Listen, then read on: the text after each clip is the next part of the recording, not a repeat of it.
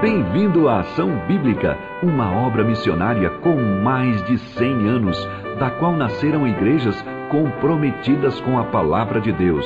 Essa mesma palavra nos diz: Feliz o homem que me dá ouvidos.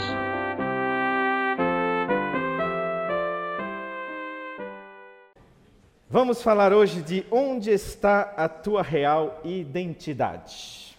Identidade está aí em alta, sempre foi uma, um assunto que desde que entrou o pecado no mundo, ele é, está aí, presente em nós, né? Quem somos de fato, né?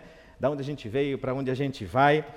E nas terapias, nos coaching, a gente sabe que esse assunto ele está sendo discutido, ele está em pauta e especialmente por questões da sexualidade, né? As pessoas querem aí descobrir a sua identidade, porque a sexualidade está bem ligada a isso, e as pessoas desesperadamente estão tentando resolver aí essa questão interna. Desde que o pecado entrou no mundo, desde que o ser humano deu as costas para o seu Criador, esse assunto é confuso.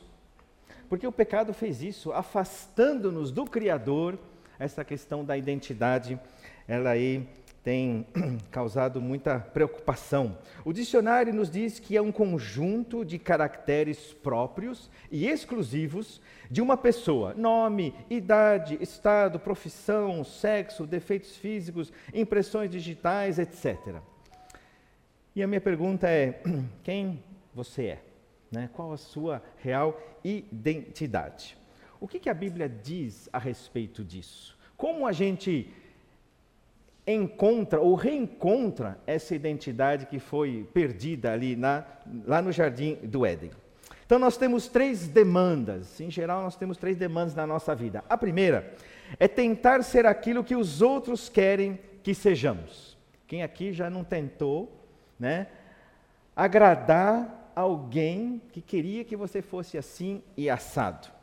E podemos passar uma boa parte da nossa vida tentando ser aquilo que os outros gostaria, gostariam que fôssemos e se torna uma prisão. Ficamos escravos dessa expectativas dos outros e tentar corresponder a isso. E quantos vivem nessa busca de agradar fulano, ciclano, pode ser um amigo, pode ser um familiar, pode ser qualquer outra pessoa. É como vestir, tentar vestir uma armadura que não é nossa, que não é a sua. E quem tentou, né, ou quem é, colocou uma armadura em alguém que não era dele? Vocês lembram lá quando Davi se encontrou com Golias, falar: não, vai com essa armadura aqui, você vai ser um soldado bom desse jeito. E não cabia nele, não era dele. Ele falou: não, não, eu vou mesmo com a minha, que não era nem a dele, eu vou em nome do Senhor dos Exércitos. Aí ele pegou a, a boa armadura e foi e venceu.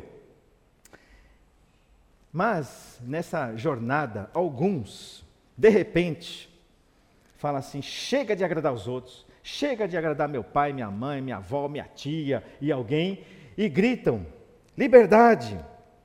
E agora eu vou ser eu mesmo. Chega de agradar os outros. E mal sabem eles que eles só estão mudando de tirano. Agora, o tirano vai ser eles mesmos, eles próprios. E chegamos na nossa segunda demanda: ser o que nós queremos ser. Eu vou me tornar aquilo que eu quero ser. E nós tentamos, tentamos atender às expectativas, agora não dos outros, mas das nossas próprias. E conta-se, e essa história é, é comum, uma moça que queria fazer letras, que queria enveredar no caminho das línguas, mas os seus pais queriam que ela fizesse direito. E ela então para agradar os pais. Ela fez o curso de direito, ela terminou os quatro anos, se formou, pegou o canudo e chegou para os pais: está aqui, pai, o, o, canudo de direito. Agradei vocês, agora vou fazer o que eu quero. E ela foi e fez o curso que de fato ela desejava. O que a gente não percebe é que tanto a primeira demanda de, de atender a expectativa dos outros, quanto a segunda, que é atender a nossa própria expectativa, é uma negação daquilo que nós já somos, daquilo que Deus já fez em nós. Quando uma criança fala assim: ah, quando eu crescer, eu quero ser bombeiro. A gente acha engraçado, acha legal. Mas lá no fundo, essa sementinha do pecado que ela não se considera nada naquele momento, naquele presente. Só quando ela for alguma coisa, ela vai ser. Isso é um problema, que nem a frase que a gente já ouviu e repete sem pensar nela: as crianças são o futuro da igreja. Isso é mentira, as crianças são o presente da igreja. Elas são o hoje, porque Deus as fez hoje e são elas e do jeito que Deus pensou mesmo com dois, três anos, são o que Deus queria que fossem. E uma, nessa conferência que a gente participou alguns dias atrás, pessoa que estava nos dando uma aula sobre, ela treina pessoas que lidam com crianças. E ela falou assim, é, na sua igreja, dirigindo-se a um pastor, né? Como que as crianças servem na sua igreja? Ah, são muito pequenininhas. Mas o seu filho? Ah, meu filho só tem três anos. Quando eu crescer, a gente pensa nisso. Ela falou, não, pergunta para ele, de que forma que ele quer servir na igreja. Ah, mas isso vai dar certo? E esse pastor falou, então tá bom. Perguntou, filho, o que, que você gostaria de fazer na igreja? Ah, eu gostaria de estar na recepção colocando álcool na mão das pessoas para higienizar. As crianças já são de Deus para glorificar Deus, já para servir. A gente não precisa esperar formação, treinamento. Então, essa essa visão de que a gente precisa ser alguma coisa, a gente está negando o dia de hoje, do jeito que Deus já nos fez. Isso está, infelizmente, presente em nós desde Adão a negação daquilo que nós somos. E por isso a gente olha e fala assim: eu quero ser que nem aquele, eu quero ser que nem aquela. Puxa, eu queria ser parecida com aquela moça, com aquele rapaz. E a gente começa então a olhar e pressupondo que quando eu tiver aquela característica, aquela identidade, tiver aquele, aquele jeitão, aí sim eu vou encontrar então a satisfação, vou encontrar a plenitude, vou estar realizado. Não se torne aquilo que os outros querem que você se torne. E também não seja aquilo que você acha que deve ser. E chegamos na terceira demanda: ser o que Deus quer que sejamos. Se existe uma possibilidade de sermos felizes, e existe, não vai ser nem agradando os outros, nem agradando a você próprio, mas vai ser agradando a Deus, sendo aquilo que Ele pensou para você, estando onde Ele pensou, sendo aquilo que Ele deseja para você. Isso é junto do Criador. E nós vamos olhar para um texto em Gênesis, olhar para a história de Jacó. E nós vamos aprender com Jacó é, como é que lidamos com essa questão da identidade. E esse texto que a gente vai ler, um pouquinho de contexto, Isaac está velhinho, já não podia ver, Isaac é pai de Jacó e de Esaú, filho de Abraão. E Isaac, eh, perdão, eh, Isaac sim, se dirige a Esaú, chamando Esaú, Esaú, toma as tuas armas, vai até o campo, apanha para mim uma caça, faz uma comida saborosa para mim, traz aqui e eu vou te abençoar antes que eu morra. Rebeca estava lá escutando a conversa de Isaac com Esaú e chamou Jacó e disse: Jacó, atende as minhas palavras, vai lá no rebanho, pega dois cabritos, eu vou preparar uma comida que o teu pai gosta, você vai lá levar para o seu pai, para que ele te abençoe antes que ele morra. Mas mãe, Esaú é cabeludo, eu sou liso. Se o pai descobrir, eu vou passar por zombador. Em vez de eu receber a bênção, eu vou receber maldição. Rebeca disse: caia sobre mim a maldição. Jacó foi, trouxe os cabritos à sua mãe e ela fez uma comida saborosa.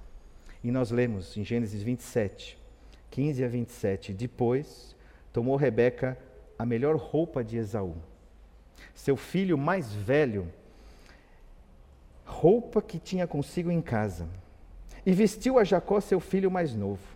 Com a pele dos cabritos cobriu-lhe as mãos e a lisura do pescoço.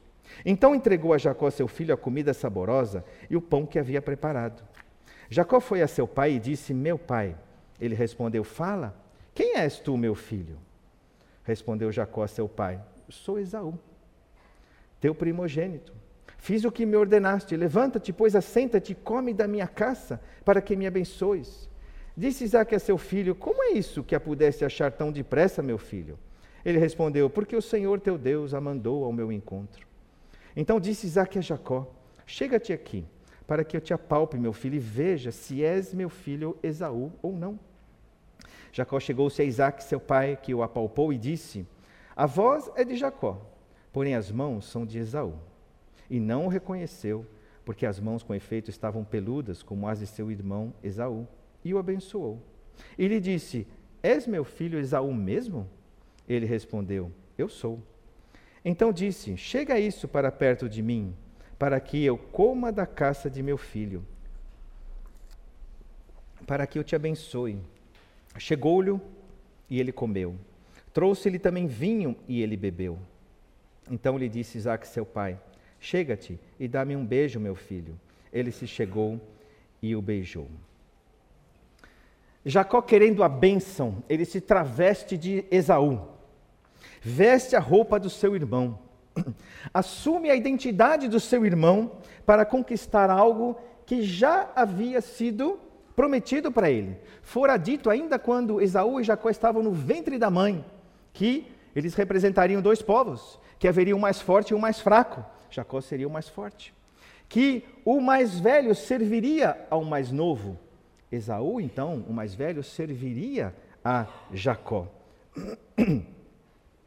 Então, por que, que Jacó se passou por Esaú? Porque ele não acreditava que Deus o abençoaria. O problema da nossa identidade é que nós, como um dos pontos, é que nós duvidamos daquilo que Deus diz a nosso respeito. Começa com incredulidade. O problema da nossa identidade começa com a nossa desconfiança de que Deus vai cumprir aquilo que ele prometeu. E aí, em cima disso, quantos se queixam? Ah, eu sou o segundo ou terceiro lá em casa. Ninguém me ama. Eu não tenho jeito. Ninguém vai me querer. E nunca conseguirei ser que nem meu irmão ou que nem minha irmã. Nesse caso, felizes os, os filhos únicos, né? Ninguém me dá ouvidos. Ninguém me dá uma chance. Eu não sou nada. Um sentimento de inferioridade. O pecado fez isso. A incredulidade em relação ao que Deus disse faz com que a gente se, se diminua. Ou também o pecado não só estragou a nossa percepção de nós mesmos, mas ele também nos fez a gente achar, se achar demais.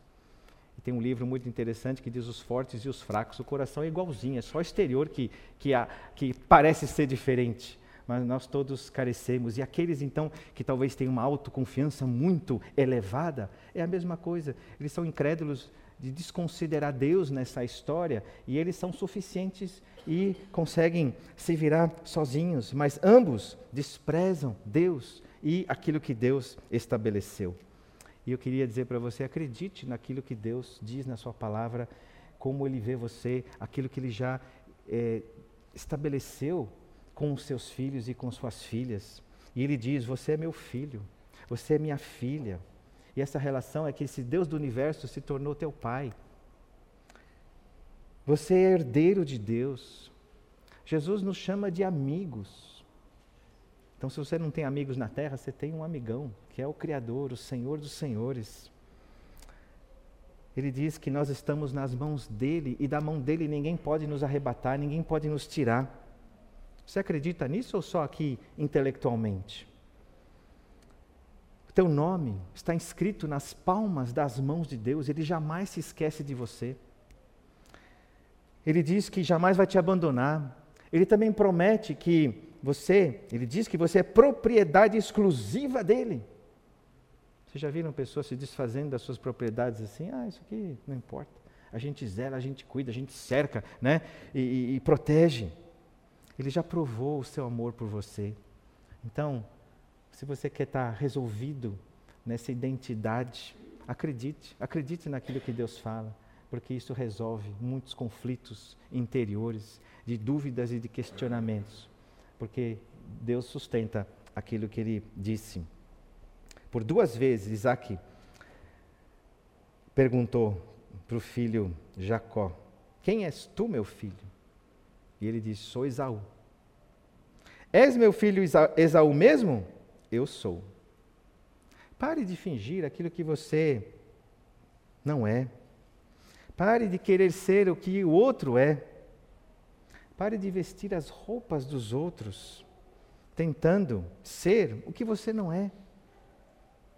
É na sua própria pele, do jeito que Deus te fez, que Ele quer te abençoar. Que Ele quer que você tenha uma vida plena, equilibrada, satisfeita, feliz. E essa tal bênção que tanto Jacó queria, e a sua mãe também, ela não veio por esse caminho. Ela não veio por esse caminho de engano e, de, e tortuoso.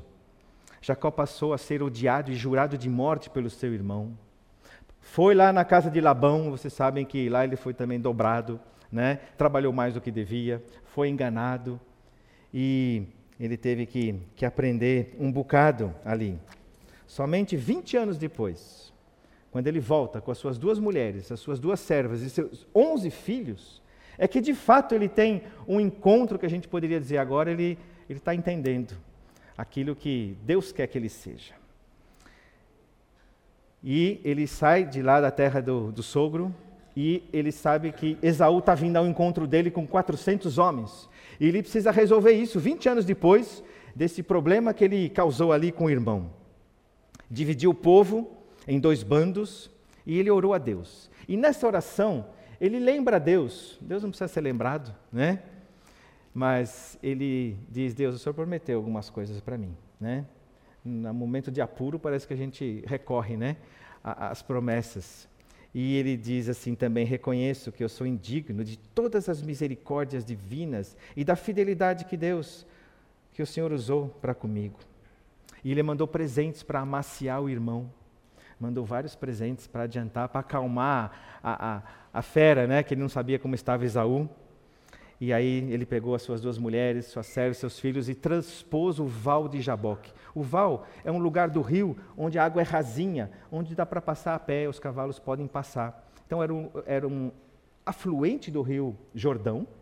E então ele passou esse riacho, passou todo mundo e ele ficou do lado de cá sem atravessar. E lemos em Gênesis 32, versículos 24 a 31. Então, o que acontece 20 anos depois de ele ter se passado por Esaú ali diante do pai?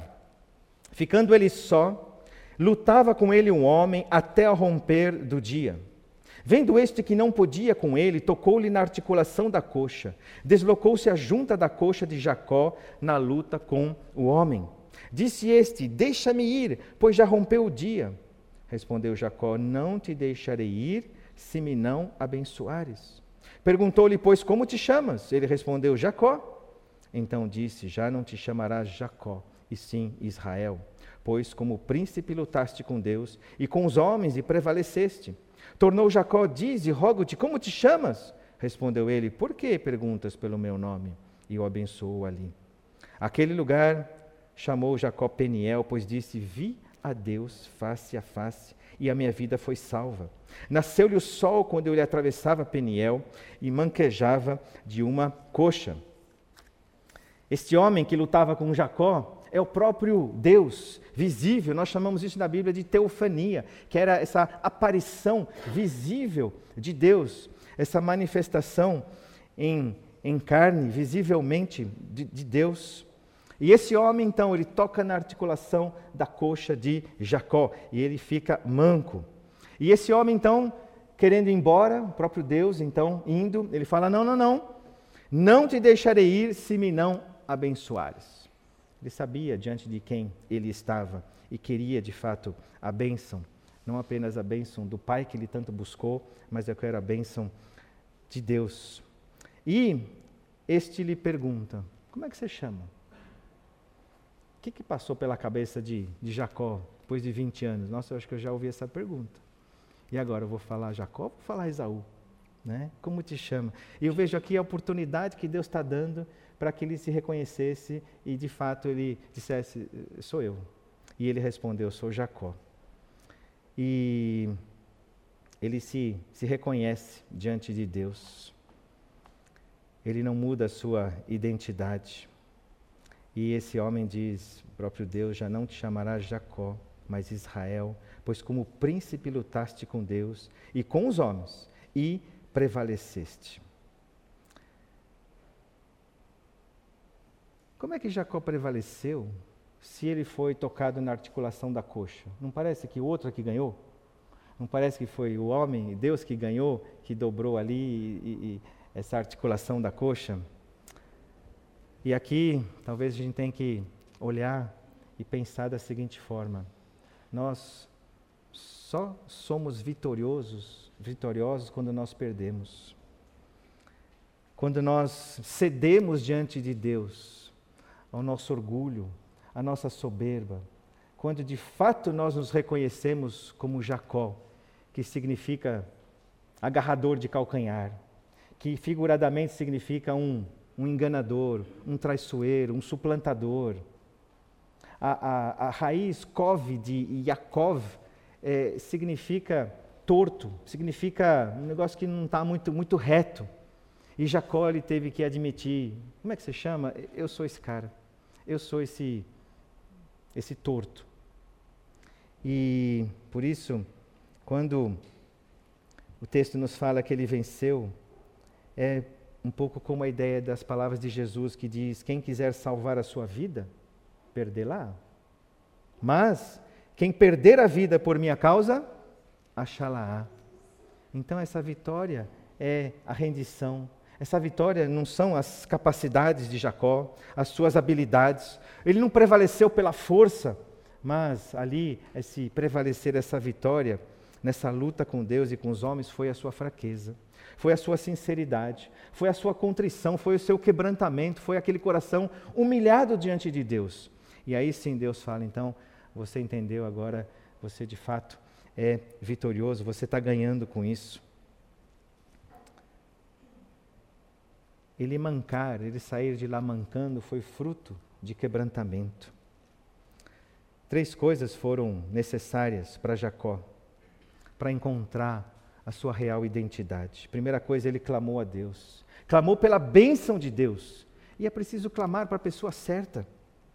Deus é o Senhor que pode me abençoar. Não te deixarei ir se me não abençoares.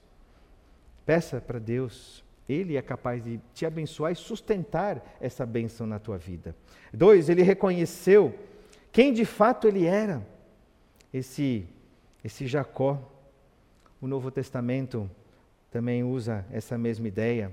Quando nós nos reconhecemos pecadores diante de Deus, tortos, cheios de defeitos. Então, quando te perguntarem como é que você chama, quem você é, diga: sou Patrick, o pior dos pecadores.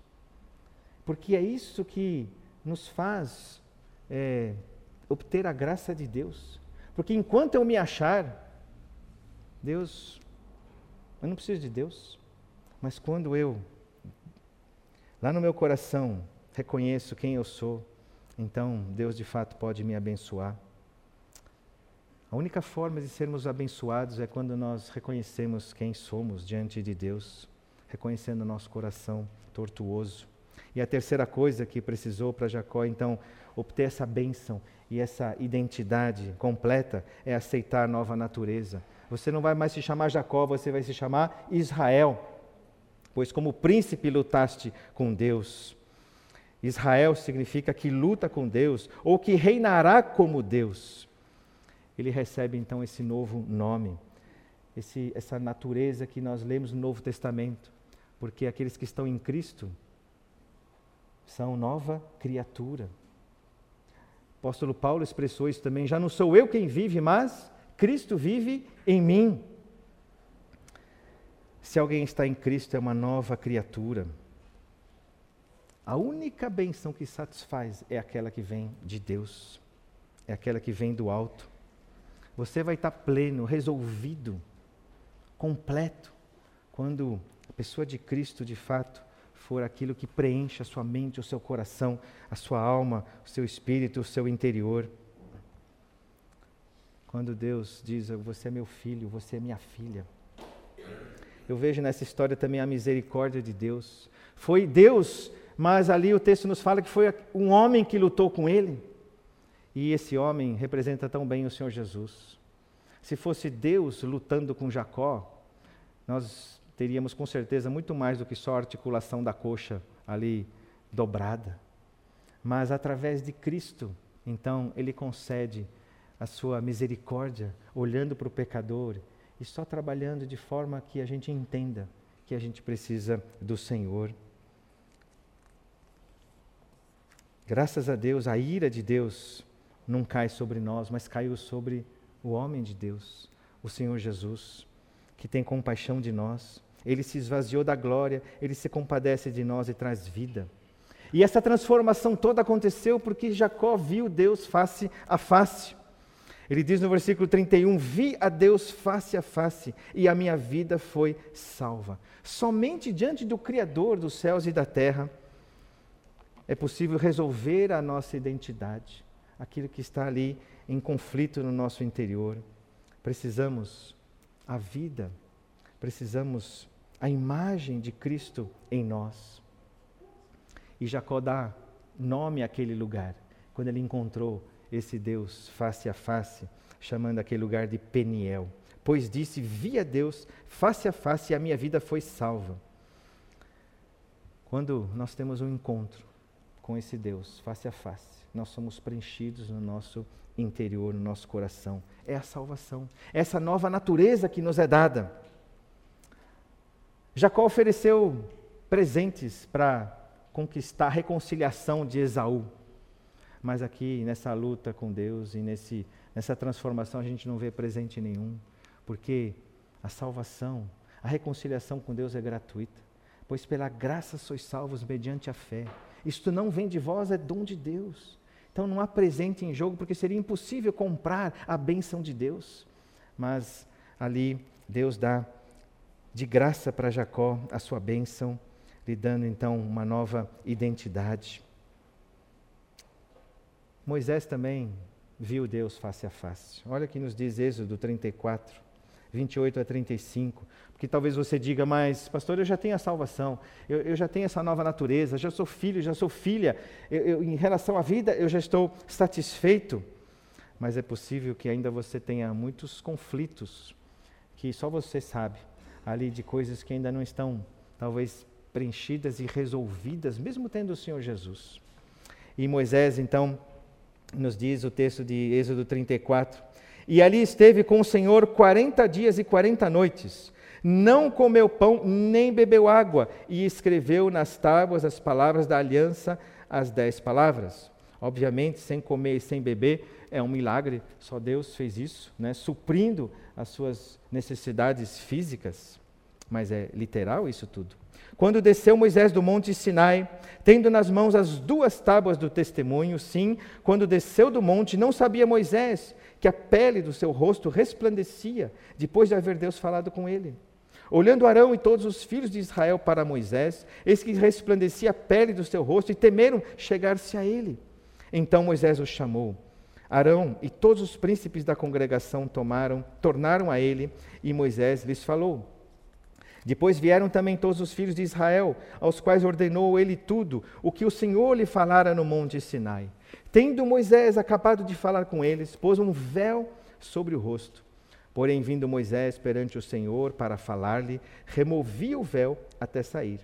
E saindo, dizia aos filhos de Israel tudo o que lhe tinha sido ordenado. Assim, pois, viam os filhos de Israel o rosto de Moisés, viam que a pele do seu rosto resplandecia Porém, Moisés cobria de novo o rosto com o véu até entrar e falar com ele.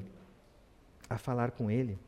Que, que eu aprendo nesse texto? De que estar na presença de Deus me dá um rosto resplandecente. É melhor do que qualquer creme para deixar o seu rosto bonito. Viva na presença de Deus, veja Deus face a face. O seu rosto vai ser resplandecente. A comunhão com Ele o contato com Deus, o relacionamento com Ele de ouvir a palavra de Deus, de conversar com esse Deus através da palavra, face a face. Eu me encher de Deus e de quem Ele é, você vai ter o seu rosto resplandecente. E Moisés tinha esse rosto porque tinha estado 40 dias nesse, nesse contato, nessa presença do Deus três vezes santo. O apóstolo Paulo ele pega esse texto e lá em 2 Coríntios, capítulo 3, de 13 a 18, ele nos traz mais luz em relação a isso que nós lemos em Êxodo. 2 Coríntios 3 nos diz assim: E não somos como Moisés, que punha véu sobre a face, para que os filhos de Israel não atentassem na terminação do que se desvanecia. Mas os sentidos deles se embotaram, pois até o dia de hoje, quando fazem a leitura da antiga aliança, o mesmo véu permanece, não lhes sendo revelado que em Cristo é removido. Mas até hoje, quando é lido Moisés, o véu está posto sobre o coração deles. Quando, porém, alguns deles se convertem ao Senhor, o véu lhe é retirado. Ora, o Senhor é o Espírito, e onde está o Espírito do Senhor, aí há liberdade. E todos nós, com o rosto desvendado, contemplando como por espelho a glória do Senhor, somos transformados de glória em glória na Sua própria imagem, como pelo Senhor o Espírito.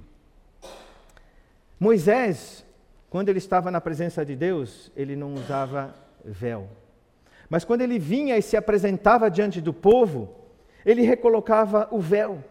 E nos diz o texto: para que o povo de Israel, os filhos, não atentassem na terminação do que se desvanecia, para que eles não percebessem que o brilho iria diminuir.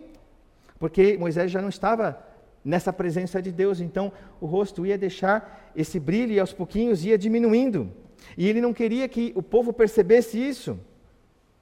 E isso mostra de que na antiga aliança ainda não era definitivo esse brilho de Deus no rosto daqueles que queriam contato com Deus.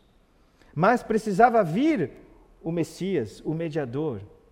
E nós então vivemos esse período onde, uma vez por todas, o Senhor Jesus abriu o caminho e nós estamos constantemente na presença de Deus. E aí o nosso rosto então não precisa não vai diminuindo esse brilho, porque Ele nos garantiu essa, essa glória de Deus em nós, tendo tido esse contato e estando em contato com esse Deus através de Cristo. E o texto nos fala de um véu que está sobre o coração de todo aquele que ainda não se converteu a Jesus. E faz com que então esse véu impeça que ele entenda as coisas de Deus está encoberto. E, e, é comum, você já deve ter ouvido várias vezes alguém dizendo assim: Eu leio a Bíblia, mas não entendo nada. Porque ainda há esse véu que impede porque as coisas de Deus se discernem espiritualmente. Não dá para entender as coisas de Deus, a palavra dele, sem a ação do Espírito. Mas o texto também fala que quando algum deles se converte, esse véu é removido. E é possível então e passa a entender as coisas de Deus. Quando recebemos essa nova natureza, então as coisas de Deus passam a ser compreensíveis. E fala ali do, do Espírito Santo. E a beleza é que nesse, nessa, nessa salvação, nesse, nessa reconciliação com Deus, nós somos transformados de glória em glória. Então, esse Jesus que, que vem habitar em nós, se nós estamos nessa, nessa presença dele, se de fato a gente não apaga o espírito, não entristece o espírito, há essa transformação para que nós sejamos conforme a identidade do próprio Senhor Jesus, conforme a imagem do seu filho. Então, quanto mais a gente caminhar nesse, nesse relacionamento face a face com Deus, essa glória vai se tornar cada vez mais, mais manifesta em nós, com o rosto, com todo o nosso ser brilhando como reflexo desse Jesus que habita plenamente em nós. E aí nós estamos completos com a nossa identidade, porque a nossa identidade, ela vem da pessoa de Jesus. É só possível ser preenchido quando de fato ele é em mim a vida.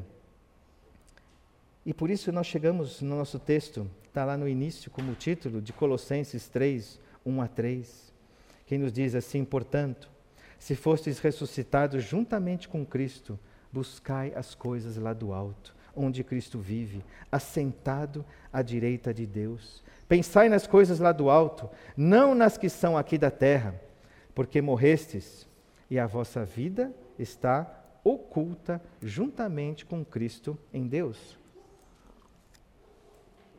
A verdadeira vida está escondida em Deus. A verdadeira vida que o Criador tem para você está em Jesus. Fora dele não há vida. A sua identidade está em Jesus e unicamente nele. Como então ter essa identidade?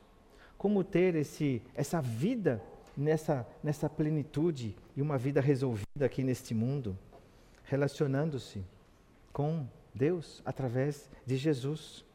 Jesus disse lá na, em João 17: A vida eterna é esta, que te conheçam a ti, o único Deus verdadeiro, e a Jesus Cristo a quem enviaste. Você está resolvido aí dentro do seu coração? Ou ainda você está buscando alguns likes a mais para estar tá, tá legal na fita? Ou você está buscando mais umas dezenas de curtidas de um post que você fez? Você talvez esteja esperando alguns holofotes, talvez alguns aplausos de alguma coisa que você fez. Você está tá bem? Como Deus te fez? Como você está vivendo hoje? Você fica revoltado diante da injustiça contra você? Ou você está tão pleno que o mundo vai ter injustiça? Está me afetando? Eu entrego para aquele que julga retamente. O que, que te tira do sério? Tem coisas ainda que te tiram do sério? Isso aí só revela que a gente está na segunda demanda ainda. Eu quero ser o que eu quero ser. Enquanto eu quiser viver o meu projeto, eu vou sofrer demais nesse mundo. Porque é incompatível com aquilo que acontece. Você fica alterado quando alguém não te agradece de alguma coisa que você, para você, foi uau, fiz uma coisa tremenda, olha, nem um obrigado. Quando alguém não te cumprimenta, você fica chateado ou chateada? A história não é sobre mim, sobre você, a história é sobre Deus, sobre Cristo. E a gente vê quanto ainda no dia a dia nós estamos ou querendo agradar outros ou querendo nos agradar. Porque quando a gente entender que a gente só está vivendo para a glória de Deus e para agradar a Deus, nada vai me, me tirar. Mas não é aquela coisa assim, ah, não acontece nada, pode cair 10 mil do meu lado, que. Não é esse espírito, é de tranquilidade. Porque Deus está na condução da história e eu estou bem assim. Mas quando eu percebo que eu me insurjo com coisas contra mim, de repente alguma coisa que alguém disse que eu disse e que eu não disse, né? Por que essa alteração toda? Porque a gente ainda está muito focado em nós, muito preocupado com, com essa segunda demanda.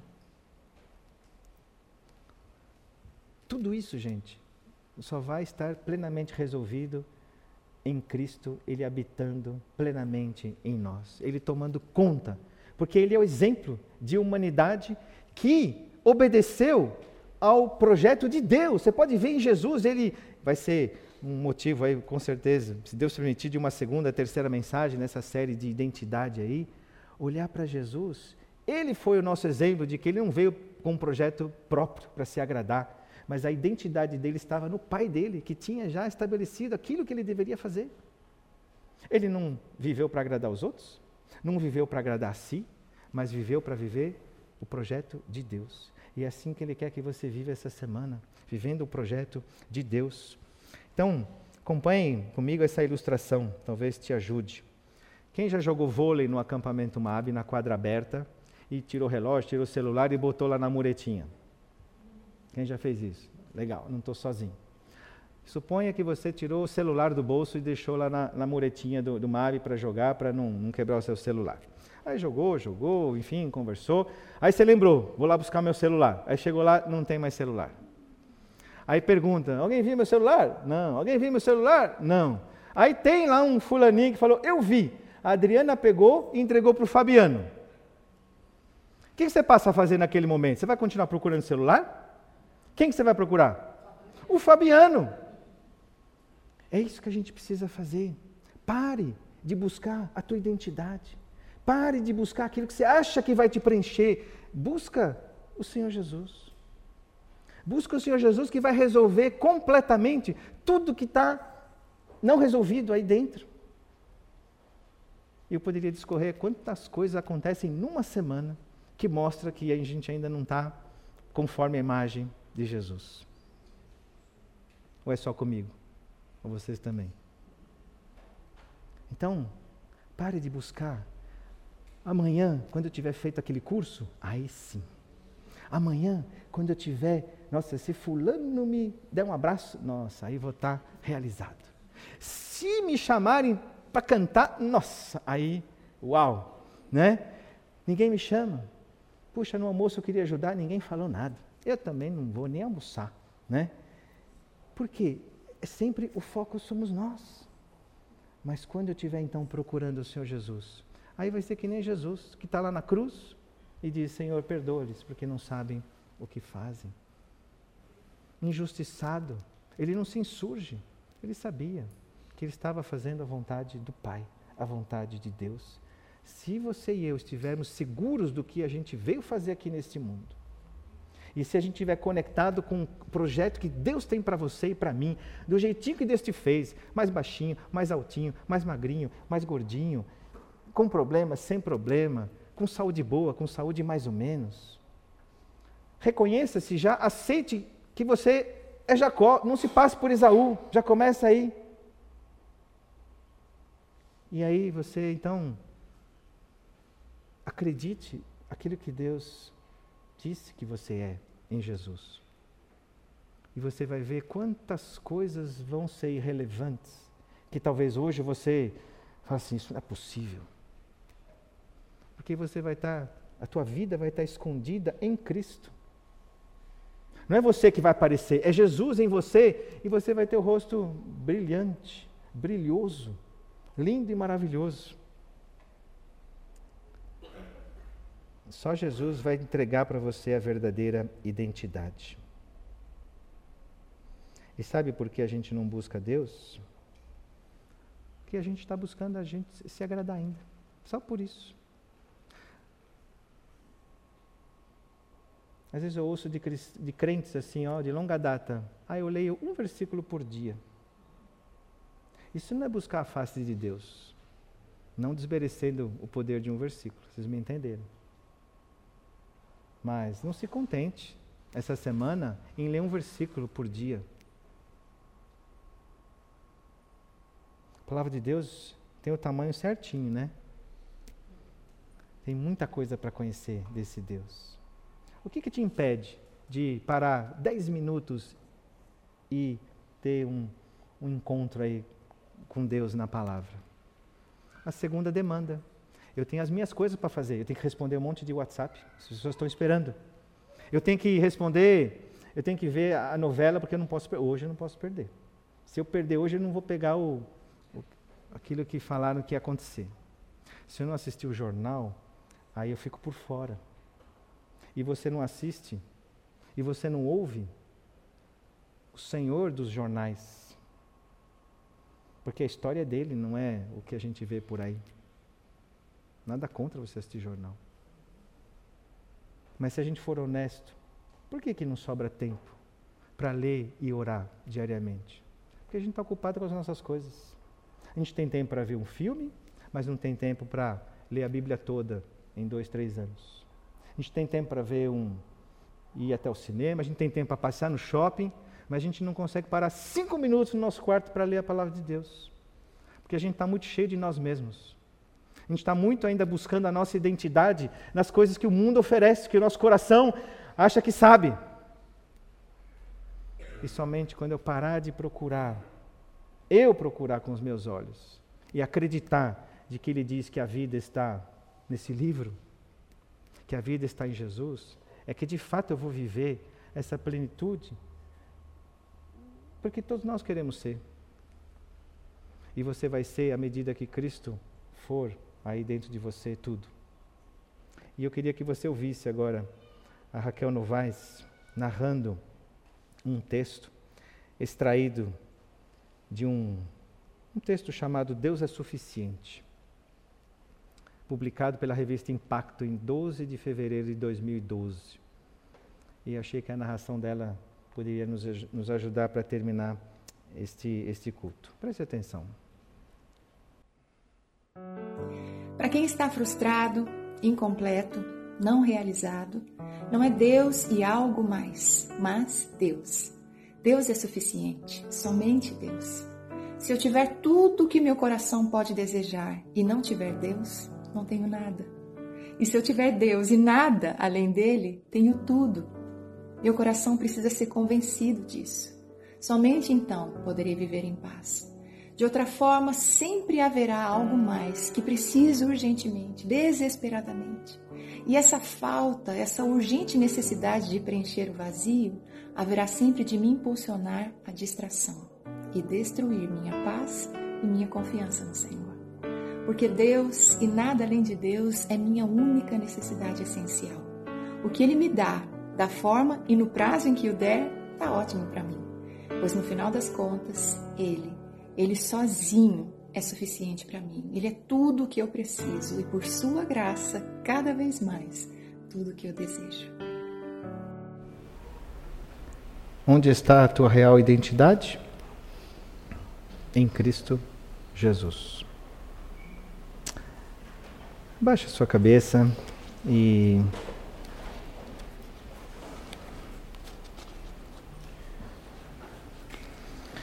e reconheça diante dele. Comece reconhecendo que talvez você não está buscando verdadeiramente a, a bênção de Deus.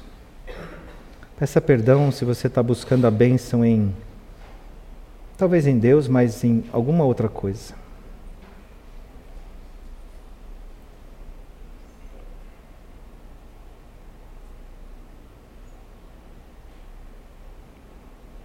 E quando o Espírito Santo perguntar qual é o teu nome, não tenha medo de dizer: Eu sou Patrick, esse Patrick torto, que engana, que tem seus medos, que está buscando relacionamentos que não te agradam.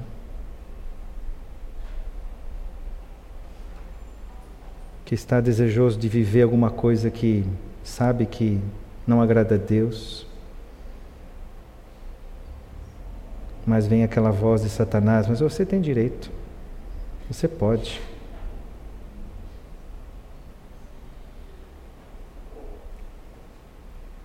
Confesse a tua busca, a tua falta de, de interesse pela palavra de Deus.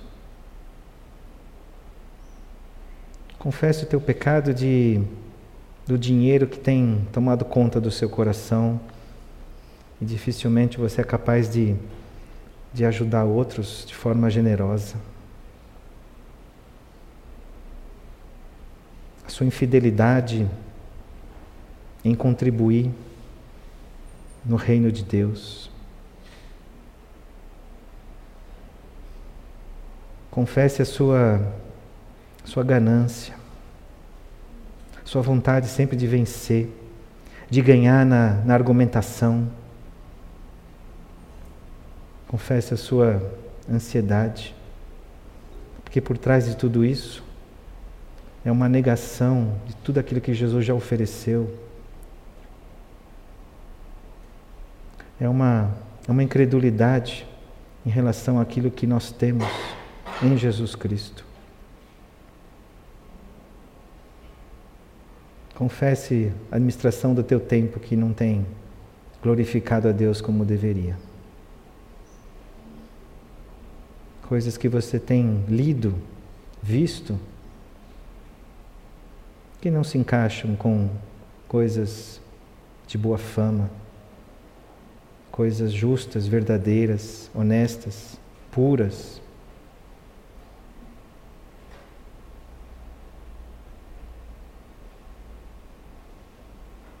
Clame a Deus pela bênção. Peça que essa semana seja uma semana de, de luta, de luta para de fato permanecer nessa presença de Deus. Tudo vai te levar a você não separar tempo para conhecer esse Deus vivo e verdadeiro tudo vai caminhar para que você tenha outras prioridades. Mas há uma luta e há um esforço que, que é preciso ser travado. Que Deus te dê a força e a coragem e a perseverança para que o seu discurso seja coerente com a tua, tua prática. Senhor Deus, misericórdia de nós, graças te damos porque o Senhor não vem e nos, nos destrói, mas o Senhor apenas nos toca para a gente entender que a gente não pode caminhar sem o Senhor.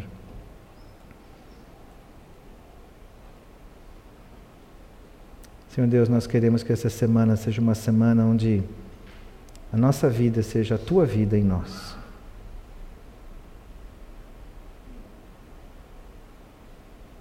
Abençoa, Deus, o teu povo. Abençoa esta igreja. E que cresçamos nessa dependência daquele que é o cabeça da igreja. Em submissão, em obediência a Deus e com alegria. E o Senhor prometeu que, que essa plenitude de Cristo em nós vai trazer quietude, uma esperança verdadeira, segura. O amor lança fora todo medo. Nós precisamos é mais de Ti, Senhor Deus. Podemos ter tudo, mas se temos apenas um pouco de Ti, está faltando.